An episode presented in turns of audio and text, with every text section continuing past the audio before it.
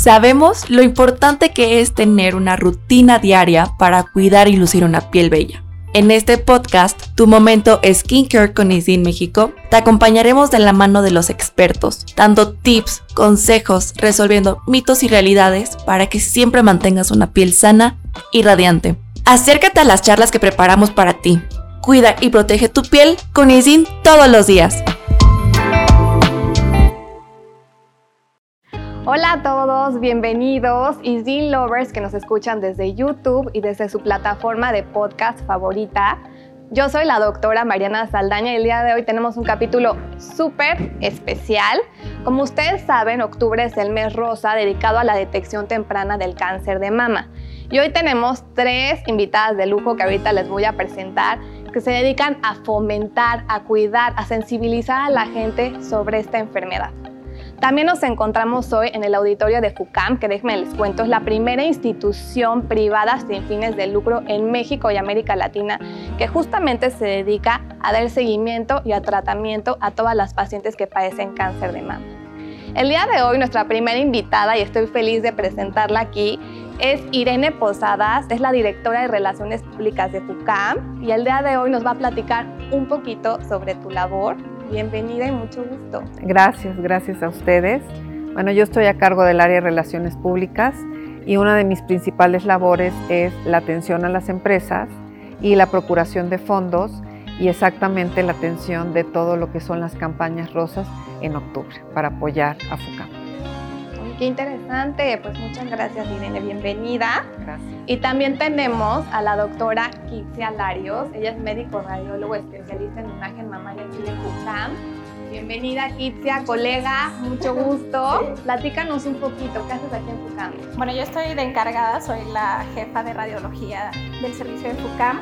Por es eh, hacer la, la, detección, ¿no? Mediante mastografías, mediante estudios de imagen, estamos aquí. Importante. Pues muy interesante y por último, pero no menos importante, tenemos a una invitada que es un privilegio tenerte aquí, María. Ella es sobreviviente de cáncer de mama y el día de hoy pues muy agradecida porque aceptó nuestra invitación y nos va a hablar un poquito sobre su testimonio. Gracias Mariana, gracias por, por el foro y gracias por, por, difundir la labor, ¿no? Que también es bien importante. Mil, mil gracias. No, hombre, gracias a ustedes. Quédense pendientes de lo que sigue que va a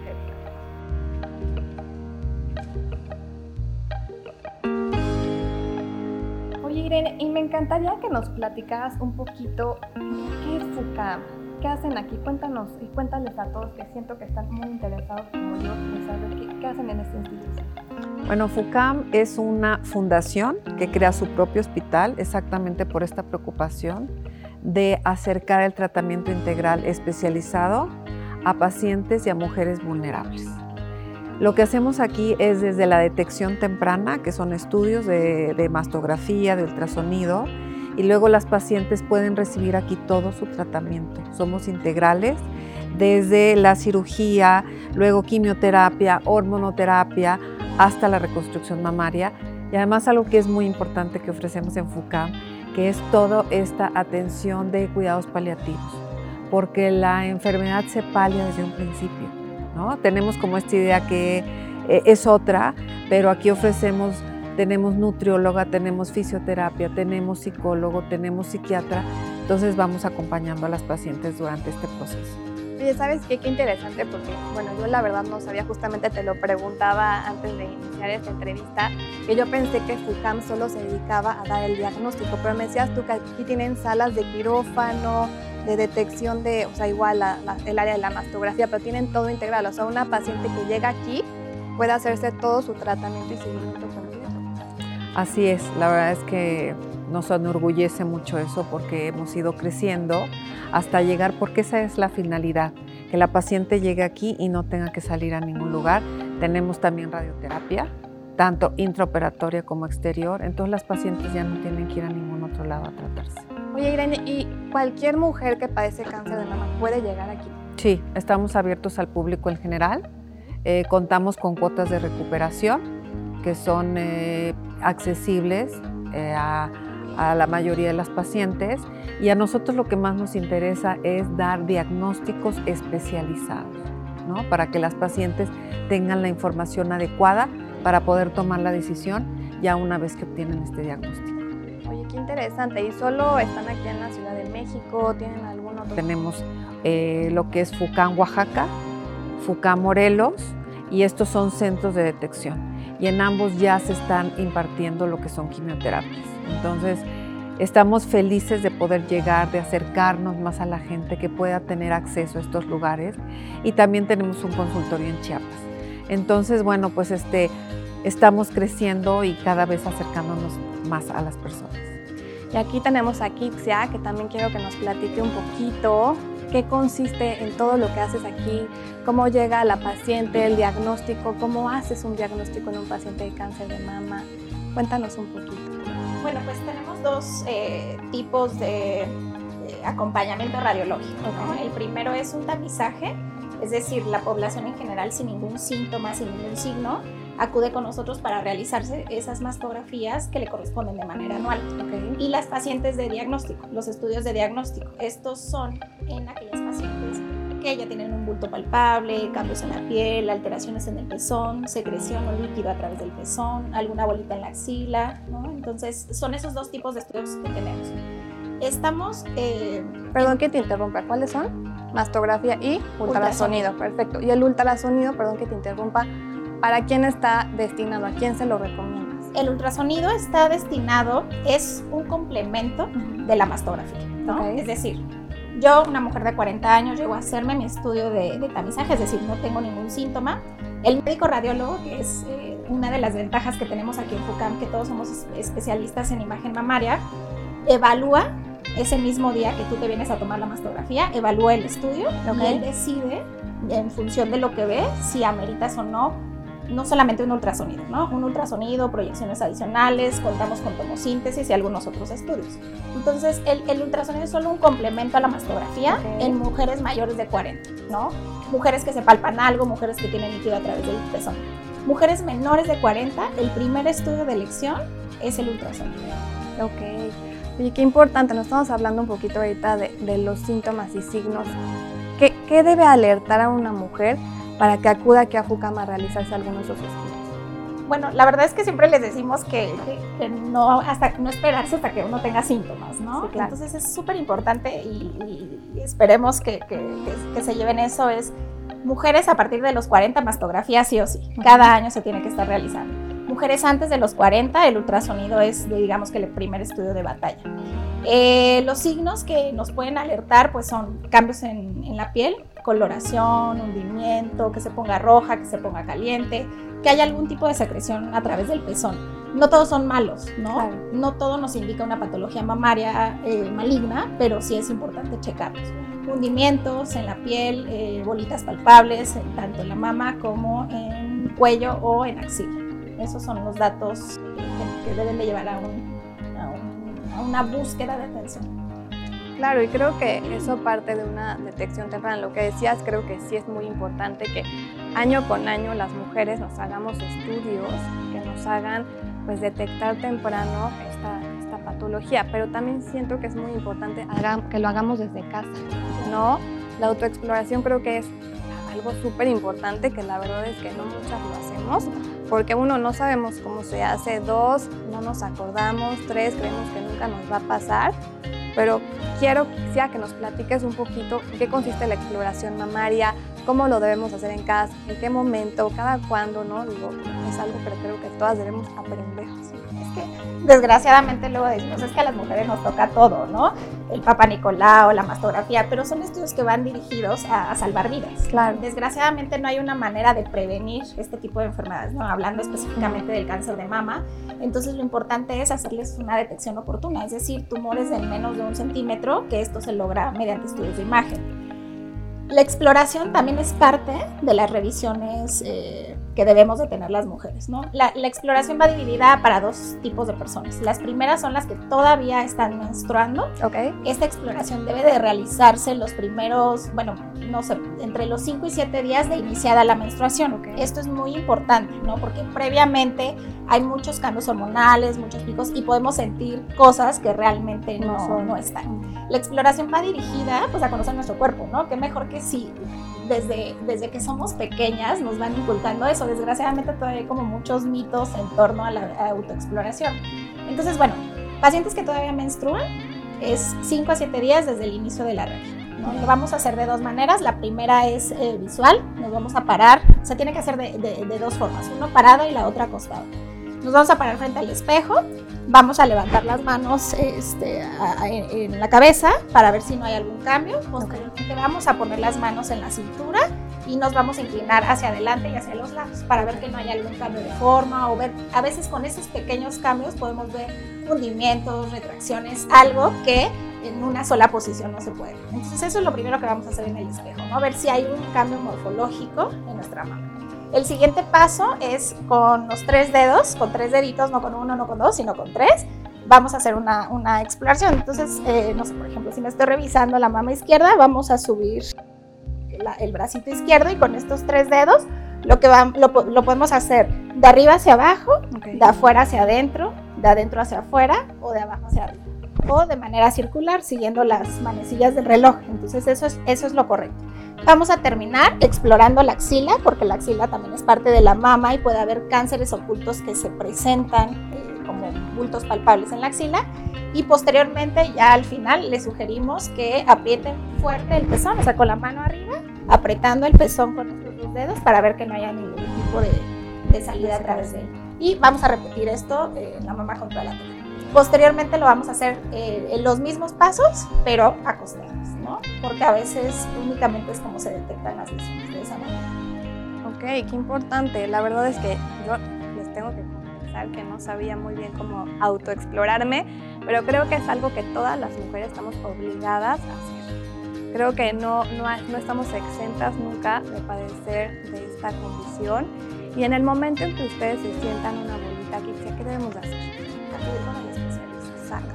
Desgraciadamente cuando notamos ya una bolita es porque es algo aproximadamente 1.5 2 centímetros, ¿no? Cambia completamente el, tratamiento, eh, la sobrevida, eh, los tratamientos se vuelven más caros, más agresivos y con poca tasa de, de, curación. Entonces, por eso es tan importante ir encaminados hacia la exploración y los estudios de imagen, ¿no? Dependiendo de la edad. Claro. Oye, y si yo tengo, por ejemplo, antecedentes en mi familia, mi mamá, mi abuelita, que tuvieron cáncer de mama, ¿qué debo de hacer yo como paciente? Irme a explorar, a, eh, autoexplorarme desde formas tempranas, irme a hacer un ultrasonido, me explora la mastografía, ¿qué hay que hacer? No? Porque esto es algo que la verdad es que no sabemos qué hacer, ¿no? Tenemos una mamá con antecedente de cáncer de mama, ¿qué debemos nosotros hacer? Bueno, eh, la autoexploración se inicia a partir de los 18 o 20 años, ¿no? Eso es importante eh, tenerlo en cuenta, independientemente de que tengamos factores de riesgo, no los tengamos. Eh, si tenemos factores de riesgo, como por ejemplo los heredofamiliares, es decir, mamá, abuela, hermana o hijas que han tenido cáncer de mama, por supuesto que esas pacientes van a tener un riesgo incrementado, ¿no? O sea, ya va a ser un foquito rojo extra al que vamos a tener todas las mujeres, ¿no? Porque el cáncer de mama, el principal factor es el sexo femenino. Entonces, ¿a quién nos va a dar? ¿A quién no? No lo desconocemos. Esas pacientes que tienen factores de riesgo, por supuesto que tienen que estar más al pendiente, son los mismos cuidados, eh, el mismo tipo de, diagnóstico temprano. Se sugiere que en estas pacientes los ultrasonidos empiecen a partir de los 30, 25, 30 años, ¿no? Casi al parejo de la, de la población que no tiene este factor de riesgo. En el caso de las mastografías, ¿cuándo sí lo hacemos antes de los 40 en estas pacientes? Bueno, tomamos en cuenta, por ejemplo, si mi abuela tuvo cáncer de mama a los 47 años, mi mamá y nosotras estamos obligados a hacerlo 10 años antes de esa 10 años antes, es decir, si le detectaron, o sea, a los 45 o 30 y 47, a los 35, a los 37 se puede empezar a hacer una mastografía. Oigan, y hemos hablado pues ya de la detección temprana, cómo autoexplorarse, pero el día de hoy quiero que escuchemos a una mujer maravillosa. Ella es sobreviviente del cáncer de mama, es todo un ejemplo para muchas mujeres me encanta que estés aquí, muchísimas gracias por haber venido y quiero que nos platiques un poquito cómo fue este proceso, cómo te enteraste que padecías cáncer. Ok, yo en el 2019, consulta ginecológica, confieso que no hacía las revisiones año con año, sí la autoexploración, pero pero pues sí, sí me llegué a brincar algunas, uno o dos añitos, porque las mujeres nunca tenemos tiempo, siempre hay mil cosas que hacer y, priorizamos, ¿no? De diferente forma y erróneamente, ¿no? Bueno, yo voy al, al ginecólogo, consulta normal, y le digo, oye, fíjate que tengo ahí como un, un hundimiento eh, era literalmente muy poco notorio en la mama izquierda. Me revisa, me dice, no, no tienes nada, pero pues obviamente me dijo, bueno, no has hecho la, la, la mastografía ni el ultrasonido con la frecuencia que se debe, vete a hacer. Al día siguiente voy al laboratorio, no fue aquí, no fue en FUCAM, esto es después, uh, y mastografía, empezaron a hacer cositas más detalladas, dije, ups, esto no me encanta, ponen un cono, que dije, ay, algo vieron, y en el ultrasonido empieza, empieza la, la técnico a, a, revisar y en inmediato pues yo veo un ganglio centinela. Ya, cuando yo vi eso dije, ya, esto, esto está mal. Um, por protocolo esperé a que me dieran los resultados y efectivamente pues ya llego con el ginecólogo. Ahí está. Digo, creo, que, creo que hay problemas. Y efectivamente, el inmediato sugiere hacer una biopsia quirúrgica. Y yo dije, no, esto, esto no está bien, no es tan rápido, eh, un poco de conocimiento. Dije, vamos a esperar. Llego a FUCAM, a la semana, una cosa así, y, y fue muy, fue fuerte, es fuerte el proceso, porque sí, todo el mundo, o sea, yo te lo puedo contar en tres minutos y decían, ay, qué padre, qué rápido es súper fuerte porque lo primero que pensamos cuando te dicen eh, hay posibilidad de cáncer o hay algo mal, es muerte. Y, te empiezan a pasar muchas cosas, ¿no? Obviamente es muerte, ¿cómo lo voy a pagar? Si no tienes un seguro, eh, difícilmente en México la gente se asegura con gastos médicos mayores eh, o difícilmente cubre toda una enfermedad este, de cáncer, ¿no? Y todo el proceso. Entonces, bueno, pues dije, bueno, pues primero vamos a, ir viendo de qué va. Llego a FUCAM, eh, es increíble el trato que tienes, desde la entrada, desde el poli que te recibe, o sea, en verdad han hecho una gran labor. Eh, y bueno, empezamos a, a, ver, llego con mis estudios, eh, me empiezan a revisar, yo corrí con buena suerte porque la primera persona que me dio el diagnóstico fue, fue el fundador de FUCAM, eh, entonces, bueno, corrí con una súper suerte. Eh, no me regañó. Este, lo primero que me dijo, el primer factor de riesgo, porque lo primero que pones cara de por qué a mí, ¿no? Este, es ser mujer, de arranque, ¿no? Como bien lo, lo mencionas tú, Kitsia. Entonces, bueno, empezamos a platicar, me empieza a decir, bueno, el proceso que tiene que hacer. Ese mismo día empezaron laboratorios, eh, se tuvieron que repetir los estudios, para tener mayor certeza. Y bueno, el resto, ay, comenzamos con este, biopsia, no quirúrgica como la habían sugerido, que es una brutalidad. Eh, no te pueden abrir en inmediato, es muy complicado. Y cuando ya empezamos a hacer varios protocolos, FUCAM es muy delicado y eso es muy bueno porque van, o sea, paso por paso, no es luego, luego, cuchillo y vamos, no, no, no laboratorios, eh, laboratorios más, más pruebas, eh, esperar el resultado de la biopsia y ya de ahí tienen una cosa que es muy linda, que no, no, es nada más un solo médico el que te da el diagnóstico. Tienen una mesa, que ya se me olvidó el nombre, ¿cómo se llama esta sesión? Sesión conjunta, que, que ya son mínimo, yo me acuerdo haber visto a 18 médicos ahí sentados. Especialistas. Eh, todos los especialistas de, de FUCAM, to ahí echan toda la carne al asador y es con todos los pacientes, ¿eh? en verdad es, un, es una atención. Muy que personalizado. Es muy personalizado, nunca eres un número. Eh, y además sabes perfectamente que, que no es la opinión eh, de una sola persona, ¿no? Y son todas las áreas. Ya me ven, tenemos ya el resultado de la biopsia. Entonces te dicen, bueno, ok, el procedimiento va a ser ABC. ¿Cuál es? En mi caso, porque todos son diferentes, eh, fue primero la cirugía, porque ya estaba grandecito el asunto. ¿Qué te hicieron? ¿Mastografía? Digo, más, mastectomía. Mastectomía radical modificada sería el término correcto de la mama izquierda. eh, y me retiraron 22 ganglios. Eso, eso fue lo primero, ¿no? Eso fue en febrero del 20. Am, como a los 15, 20 días, tal vez un mesecito por ahí, tuvimos ya el resultado de lo que se había sacado. Bueno, obviamente me operaron aquí, increíble atención, excelente comida, eso sí les puedo decir, excelente comida. Eh, no, la verdad es que todo, todo es muy, muy empático y, y además me tocó en una época muy difícil porque ya lo que siguió, pues ya me tocó en pandemia. Claro. Ya era algo grande, 22 ganglios sacaron y 18 salieron positivos y uno con fractura. ¿Qué quiere decir? Pues ya muy posible metástasis. Esa palabra es terrible porque sabes que puede infectar todo y el cáncer corre de una manera, puede irse a huesos, puede irse a pulmones. Y era algo tan sencillo que si lo hubiera detectado, el doctor Guisa me, me dio una regañadota, me dijo que como siete años ya traía yo este, Ah, siete años. Sí, pero fue invisible. Ahí es también que sí tienes que llegar a una institución, o no, no en cualquier laboratorio, o está bien hacerlo, pero creo que si tienes la oportunidad de venir a una institución que sea seria, que tenga los equipos y la gente especialista, hay que hacerlo. Hay que hacerlo, en verdad, creo que son de las cosas que no debes de ni escatimar, ni, ni mucho menos. Bueno, ya tenemos el resultado. Eh, en mi caso era un cáncer hormonal. Eh, hay dos tipos, hay genético hormonal. Eh, en el mío era hormonal. Y bueno, pues era, era pues ya, ya, ya no había mama. Eh, ¿Y te hicieron quimio primero? eh, primero fue la, la cirugía. Sí, ay, y luego la quimioterapia. Eh, yo pasé por un proceso de 16 quimioterapias. A mí me fue muy bien, todo, y fue aquí exactamente.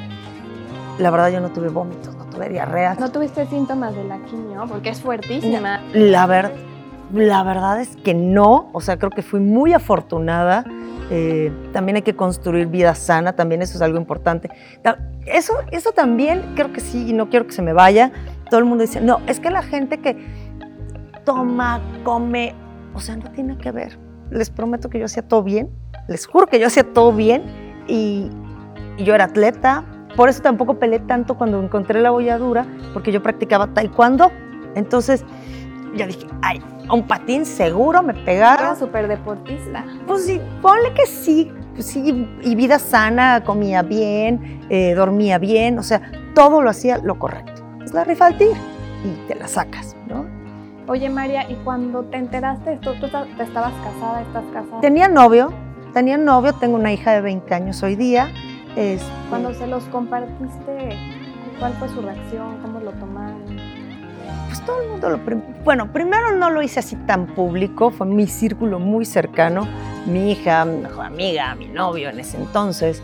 ah, y, y bueno, pues dices, ups, ¿qué va a pasar? Sí, es fuerte. Oye, ¿y ¿cómo te sentiste en todo el proceso? Digo, porque tenía- tenías a tu hija, a tu novio. ¿Cómo fue este proceso? ¿Te sentiste sola en algún momento? A pesar de que estabas, tenías familia en ese... en ese- Sí, sí te sientes solo, sí, por supuesto, porque hay cosas, tú tienes que aparentar y eso creo que todas las mujeres lo hacemos, ah, somos fuertes, no pasa nada. En mi caso muy particular, yo soy mamá de todos, entonces eh, siempre me he hecho responsable de mucha gente o de muchas situaciones. Entonces yo decía, no, no pasa nada, todo bien, todo el mundo me tiene que ver bien. Pero claro, en el interior te sientes sola, lloras mucho, es una enfermedad que aunque tengas todo el apoyo y toda la preparación, si quieres, emocional, no hay manera. Te sientes solo, lloras mucho, no la pasas bien, pero creo que yo no tuve apoyo psicológico porque yo no lo requerí, yo no lo pedí, eh, pero haces bonitos nexos aquí en la institución. Hice una excelente amiga que nos conocimos en el mismo proceso. Y también la gente de aquí es muy curiosa, lo- los mismos pacientes. em, hay algo que es muy, es- a mí me parece muy singular, ¿no? Es una enfermedad que no distingue, no hay, no hay manera de discriminar, todas acabamos viéndonos iguales. Sin cabello, sin cejas, sin pestañas, te deteriora. Eh, Entonces haces como una hermandad, una fraternidad muy curiosa entre las mismas pacientes. Eh, hay mucha gente que es de fe y que, bueno, que, todo, toda su, enfermedad la considera como un proceso de fe. Eh, cada quien, ¿no? Eso es muy respetable. pero, pero es muy lindo. Y eso, eso sucede. Y creo que sucede en todas las instituciones de cáncer, ¿eh? no, solo en FUCAM. Me ha tocado ir a platicar en el INCAN, en otras instituciones, y ves esa misma hermandad. Pero sí, a nivel familiar te sientes muy solo, sí, y es súper fuerte. Lo que dices es muy cierto. Creo que a veces, aunque estés muy acompañada en este proceso, sí te sientes que tú luchas contra todo, te sientes muy solita. Y no sabes lo que sigue, ¿sabes? Esa es la incertidumbre, no saber qué va a pasar, ¿no? Porque puede funcionar, puede no funcionar, ¿no? Claro, y hay gente que, que es muy válido pedir ayuda. O sea, esto que ustedes nos, nos estaban diciendo, que también hay un apoyo psicológico de un terapeuta que te ayuda a llevar un poquito mejor este proceso, porque creo que, que para nada, nadie es fácil. Sí, la pérdida de la mama es como un una parte importante. Eh, yo en mi caso, la verdad es que a mí me traumó más perder el cabello. y mira, ya, ya lo dejé corto. ¿Qué fue lo peor de todo? O sea, para ti fue el perder el pelo o la No, fíjate que la cirugía fue muy curioso. Yo dije, bueno, pues ni modo, o sea, una chichi no es María, este, sí, perdón la brutalidad, pero es cierto, o sea, hay mucho más. Pero cuando empiezas a ver tu imagen, y bueno, ya te pones el relleno y pues no se ve tanto, creo que sí perdemos un poco el tema de la feminidad, el cabello es algo importante, empiezas a perder pestañas, cejas, te empiezas a sentir mal físicamente, te empiezas a ver mal, porque claro, bajas de peso con las quimioterapias, aunque no me haya sentido mal, claro que sí me eché, me eché 10, 10 12 kilitos para abajo, de por sí yo era delgada, pues sí, sí se me veía un poquitito dañadita, ¿no? Ah, y es fuerte. Esa, esa parte sí es así. Y a mí, bueno, fue el cabello. Yo decía, sopas, el cabello, las pestañas, las cejas en la torre, ¿no? ¿Qué, qué va a pasar? Esa, esa para mí fue la parte peor. Oye, y digo, siempre uno pregunta esto, pero me encantaría preguntártelo a ti. ¿Qué aprendizaje, qué, qué, qué te dejó todo este proceso? A María, esto es lo que me dejó haber vivido cáncer de mama. Mira, no me hizo una guerrera, frase que odio. Esa palabrita es como, no me hizo una mejor persona. Esa, siempre digo que sigo siendo la misma mala persona que soy, eh, pero sí me hizo una persona más consciente. Eso sí. Y que la vida es finita. Y creo que a todos nos, digo, ah, llega una pandemia, empiezas a entender, empiezas a perder gente, empiezas a, a entender otra cosa. O sea, en mi caso, por eso siempre digo que fue pandemia doble. am, la vida es finita. Y es el, el tienes que disfrutar el momento, tienes, como ahorita que estoy platicando con ustedes, es lo más importante. Eso sí lo entendí. Que cada cosa que haga es la más importante en ese momento. Y ser muy consciente de tus actos. Eso sí me dejó. Oye, qué bonito, María. De verdad, este, digo, tu testimonio seguramente muchas se han de identificar con, esta, con este proceso, que, que a lo mejor no saben a quién acudir, con quién platicarlo, a quién acercarse.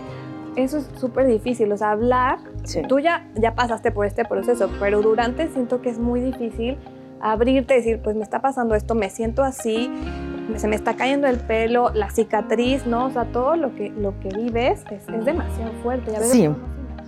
Además hay cosas, ¿no? Que, que esas no te las dicen, porque además sería, es un puede ser, imagínate que te dijeran toda la información, ¿no? Pero, por ejemplo, eh, tanto la quimioterapia como las radioterapias, que después tuve radioterapias, eso ya fue el año, eso fue el- en el 21 tuve radioterapia. Cirugía, quimio, Quimio y radio. Es fuerte la radioterapia, esa sí me tiró, fueron 15 días donde yo no me movía, o sea, nada más venía, comía, regresaba, me- o sea, sí, súper fuerte. Esa sí me fue mucho peor. Y emocionalmente también, porque te la avientas solo. Entonces, pues sí, es un, es un proceso eh, complicado. Pero lo que no te dicen es que te pega el sistema cognitivo. ¿Sí? La, quimioterapia te pega al sistema cognitivo. Es tan fuerte los químicos que de repente hilar es muy complicado. Eh, Y ese es un consejo que a toda persona que esté en estos procesos de cualquier tipo de cáncer, sí hay que escribir, sí hay que leer, sí hay que seguirse preparando muchísimo. Y no escribir en el telefonito, no escribir en la computadora. El movimiento que tiene nuestra mano, lo que hace, hace que se regenere muchísimas situaciones. O sea, en verdad, ayuda. Oye, ¿y tú qué has hecho después de, de, que ya pasaste todo este proceso? Ahorita estás en seguimiento, justamente estás en alguna terapia, en Sí. algo. Sí, porque te deja, mira, te deja neuropatías, ¿qué quiere decir? Dolor de manos, dolor de pies, eh, dolor de articulaciones, eh, puede producirte osteoporosis. O sea, en verdad es una enfermedad súper fuerte. Ya después de todo, eh, bueno, en mi caso, yo ya soy un paciente en remisión los próximos eh, cinco años, bueno, en realidad ya serían cuatro. Eh, tengo que seguir con chequeos de cada tres o cada seis meses, depende. Eh, hay hormonoterapia, porque en mi caso era un cáncer hormonal. Ahorita estás con hormonoterapia. Este, sí. Eh, bueno, ahí traigo procesos diferentes, pero sí sería el protocolo correcto. Eh, y cualquier signo de alerta está relacionado a cáncer. Y eso, cualquier enfermedad que, que salga a partir de, de tu primer año de remisión, sí tienes que ponerle mucha atención. Eso cual- en cualquier otro lado o que sea una, correlación, ¿no? Entonces sí, es algo que no puedes dejar. Obviamente yo tengo cada seis meses que hacer mastografía, ultrasonido. A veces ya el ultrasonido no depende. Y, te hacen mastografía en el área donde no hay mama, porque dejan un pedacito que es como un gordito este, que queda, y más cuando te quitan ganglios, y tienen que, el apachurrón, que mucha gente diría, ah, no, pues ya de esa mama ya no. Pues bueno, ya no hay mama, pero sí todo el área de, de axila y toda esa parte se tiene que, que revisar. Es importantísimo, entonces, y no puedes dejarlo.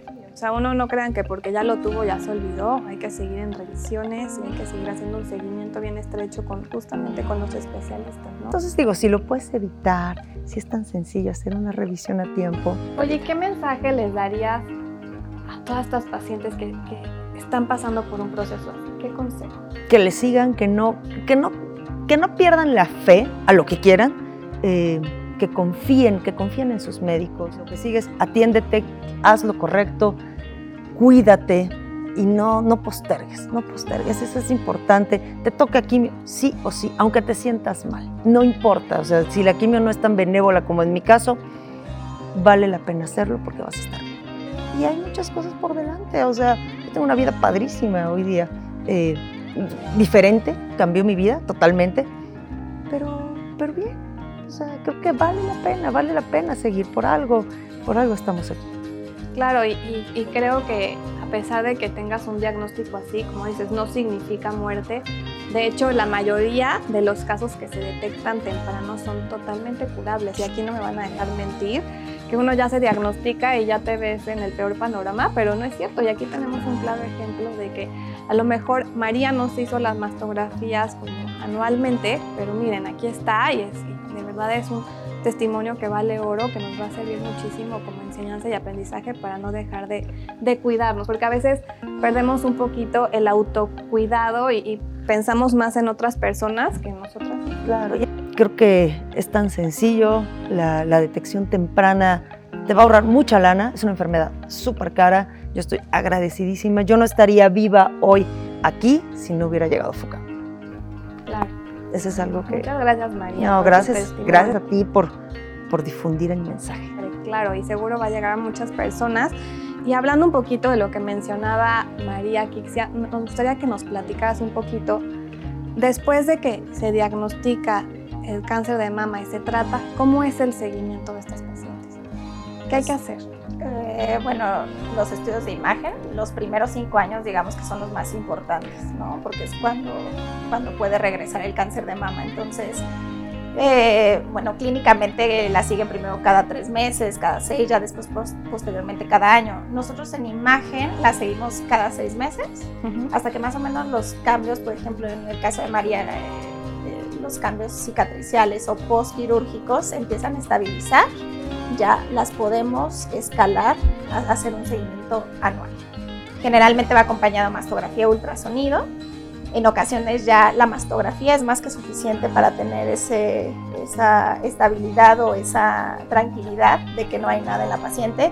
Sin embargo, sí sugerimos el ultrasonido porque hay que revisar toda la cadena ganglionar, ¿no? cuello, axila, mama contralateral, este, explicarles a las pacientes. ¿no? Nosotros siempre hacemos hincapié en que pequen de exageradas. Mejor que te digan no es nada o es una vuelta de grasa, es parte de la cicatrización, es parte del adormecimiento que tiene la cirugía, a que vaya a ser otra cosa, ¿no? Y lo dejemos pasar.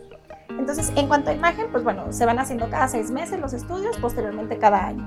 Y bueno, en torno a este, sus consultas, eh, como bien lo dijo María, o sea, el que tú seas una mujer sana, o sea, que lleves una buena alimentación, deporte, todo eso, no te exenta, ¿no? O sea, tenemos pacientes que son obesas, este, mala alimentación, que no han tenido hijos y no tienen cáncer de mama. Y tenemos mujeres deportistas eh, sin ningún factor de riesgo, eh, mamá, papá, no este, factores de hermana. Sí. Después empezamos a escarbar y como que la mitad de la familia. Pero, pero era, o sea, pues era hormonal. Pero claro, tengo el doble, double check. Eh, sí, tengo cáncer por todos lados. Bueno, no yo, mi familia, claro. Muy importante, no se lo pregunté, pero creo que es muy importante. Siempre tener el árbol genealógico. Oye, yo les digo a mis papás, aquí apúntenme en qué tiene cada uno, porque uno ya ni sabe ir los abuelos y bisabuelos, ¿no? Sí. Oye, Kixia, y bueno, después de estas revisiones que justamente concuerda con lo que nos está platicando María, ¿algún consejo en cuanto a, hábitos, alimentación, ejercicio que, que, les digan a las pacientes? Pues bueno, siempre es importante mantener una vida saludable, no solo para hacer una prevención, digo, meto aquí la palabra prevención porque desgraciadamente el cáncer de mama no se puede prevenir, pero la prevención también para otro tipo de enfermedades, ¿no? Diabetes, hipertensión, otro tipo de enfermedades crónico-degenerativas. O sea, yo creo que ayuda mucho, les ayuda mucho a las pacientes que ya han tenido, eh, que están en el contexto de cáncer de mama y que están en sus tratamientos, eh, pues llevar una vida sana, ¿no? Alimentación, ejercicio, eh, cuidados, no tabaquismo, no alcoholismo, la dieta disminuir, eh, alta en grasas. Entonces, son, son, son, como cositas que vamos anexando a, nuestra vida para hacerla mejor, ¿no? Claro, claro. Pues qué interesante. Pues muchas gracias a las dos por compartirnos su, su expertise y tu experiencia en todo este tema que es tan complejo, que la detección, el tratamiento, el seguimiento, porque uno lo escucha y lo lee, pero no es nada comparado como convivirlo realmente. Aquí tienen en FUCAM especialistas, como ustedes lo oyeron de María, que te dan un tratamiento personalizado. Pidan ayuda. Creo que siempre es muy importante que pidamos ayuda, que no estamos solas, que porque muchas veces nos podemos sentir solas y que no tenemos ese apoyo, pero realmente siempre hay alguien, siempre que nos puede apoyar. Y aquí está FUCAM para eso. Oigan, pues Isdin se suma al mes rosa poniendo su granito de arena porque lanza la campaña Juntas contra el cáncer de mama con la línea de Isdin Woman. No sé si conozcan esta línea, pero es una línea destinada a mujeres que las acompaña en todas las etapas de la vida Aquí les puedo enseñar tres productos de una gama muy amplia, que es la de higiene íntima, la antiestrés y reafirmante, que justamente nos ayuda a mejorar el tono y la elasticidad de la piel en estos procesos de la vida. Y bueno, les platico en qué consiste esta campaña Juntas contra el cáncer de mama. Pues como ustedes saben, Isin tiene una relación muy estrecha con FUCAM desde hace cuatro años, haciendo justamente lo que estamos platicando ahorita, diagnósticos, tratamiento, platicar del seguimiento y esta no es la excepción. Por eso esta campaña la hacemos junto con esta fundación. Y consiste en que todo el mes de octubre y noviembre, por cada producto que ustedes compren de la línea de Isdin Woman, vamos a donar 10 pesos a la fundación. Y así vamos a llegar a muchas más pacientes que tengan cáncer de mama y vamos a seguir salvando vidas, que es muy importante. Entonces, les pido, les pido por favor que se unan a esta gran campaña. Pues bueno, la verdad es que sí es muy importante esta alianza que hemos tenido con ISDIN. Ha impactado directamente en la vida de las pacientes. En el 2019 tuvimos un donativo de 70 mil pesos que se dirigió exactamente a mangas de linfedema, que también son muy importantes. Cuando las pacientes las operan de mastectomía y les quitan una cierta cantidad de ganglios de una cierta cantidad hacia arriba, ellas pierden, ¿no? Obviamente el sistema linfático se ve afectado y se les inflama muchas veces el brazo, necesitan fisioterapia. Y la verdad por el costo de estas mangas, muchas de ellas prefieren no tratarse y no comprarse una manga que la fisioterapeuta les recomendó. Entonces la verdad es que hicieron la diferencia para estas pacientes y lo que fue 2020 y 2021 el donativo ascendió a 100 mil pesos gracias a la participación de todos y en el 2020 se eh, donó para decisiones de nódulo mamario que son decisiones eh, que no siempre son exactamente cáncer de mama, pero por lo mismo las pacientes deciden no operarse pero sí pueden tener una consecuencia o puede desarrollarse en un cáncer de mama. Entonces, ustedes hacen la diferencia de que estas pacientes sí se pudieron hacer este eh, eh, seguimiento quirúrgico. Y en el 2021, esos 100 mil pesos se usaron para biopsias de mínima invasión, que también es la diferencia porque son biopsias que no son económicas y muchas veces las pacientes por no pagar eso deciden dejar y no llegar a una detección asertiva y especializada. Y la doctora nos pueda platicar mucho más sobre la gran importancia de que estas pacientes puedan acceder a la biopsia de mínima invasión. la biopsia es el diagnóstico, es el estándar para hacer el diagnóstico de cáncer de mama. O sea, ya una vez de que eh, mastografía, ultrasonido, tomosíntesis y toda la gama de estudios que tenemos detecta algo sospechoso, lo siguiente es una, biopsia de mínima invasión. Anteriormente eran biopsias muy invasivas, ¿no? quirúrgicas. Eh, no había como otra manera. Ahorita los métodos han ido avanzando enormemente. Entonces tenemos varios tipos de, biopsia. En radiología hacemos esas de mínima invasión en aquellas lesiones que no son palpables, que requieren hacérselas sí o sí, guiadas por ultrasonido o por mastografía. Entonces, radica ahí la importancia ¿no? de, esos, de esos donativos. Efectivamente son biopsias muy caras que muchas pacientes no tienen, o sea, nos hablan y se la cancelo para dentro de 15 días o para la siguiente quincena o para el siguiente mes y eso va aplazando, aplazando, aplazando. Entonces agradecemos muchísimo porque nuestras pacientes se ven muy beneficiadas. Claro, y pues ya escucharon, de verdad sí, nosotros ponemos nuestro granito de arena, podemos beneficiar a muchísimas mujeres que a lo mejor no tienen esta posibilidad económica de acceder a todos estos métodos diagnósticos, tratamientos. Entonces, a todos los que nos están escuchando, mis Dean Lovers, los invito a que participemos en este donativo. Pues estamos por terminar esta gran charla donde tocamos temas muy importantes de detección, tratamiento, seguimiento, salud integral en general, con de verdad tres mujeres que admiro muchísimo y me encantó tenerlas aquí pero me encantaría que nos compartieras un último mensaje, Kitsia, para todos los que nos están escuchando. Pues bueno, que, nos quitemos el miedo, ¿no? El hecho de que tengamos el miedo no significa que haya o no una enfermedad. Para autoexplorarnos cada mes, como explicamos hace rato, para acudir a centros especializados para realizarnos nuestra mastografía a partir de los 40 y el ultrasonido si somos menores de 40 años y nuestras revisiones médicas, ¿no? Que pueden ir de una a dos veces al año. Entonces, esto hace la diferencia entre un cáncer curable y un cáncer que no lo es. Exactamente. Muchas gracias. Quiero agradecer a Isdin eh, la labor que ha hecho con nosotros. La verdad es que es un privilegio y es un gusto trabajar con una empresa como Isdin, tan comprometida y tan profesional para eh, con la comunidad. Eh, y quienes los invitamos a que participen en esta campaña, que no tengan ninguna duda de que cuando ustedes adquieren un producto que está apoyando esta campaña, va a beneficiar directamente a los pacientes. Así es, entonces ya saben. Y por último, mi querida María, ¿qué mensaje nos dejas?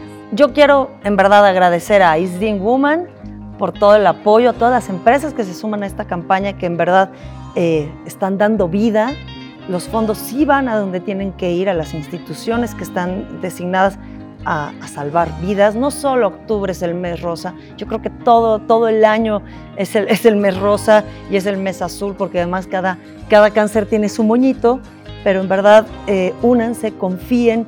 Yo quiero agradecer muchísimo a, a las empresas que están regalando vida y a las mujeres, en verdad, reconstruyanse el alma, reconstruyan su vida hay mucho más después del cáncer.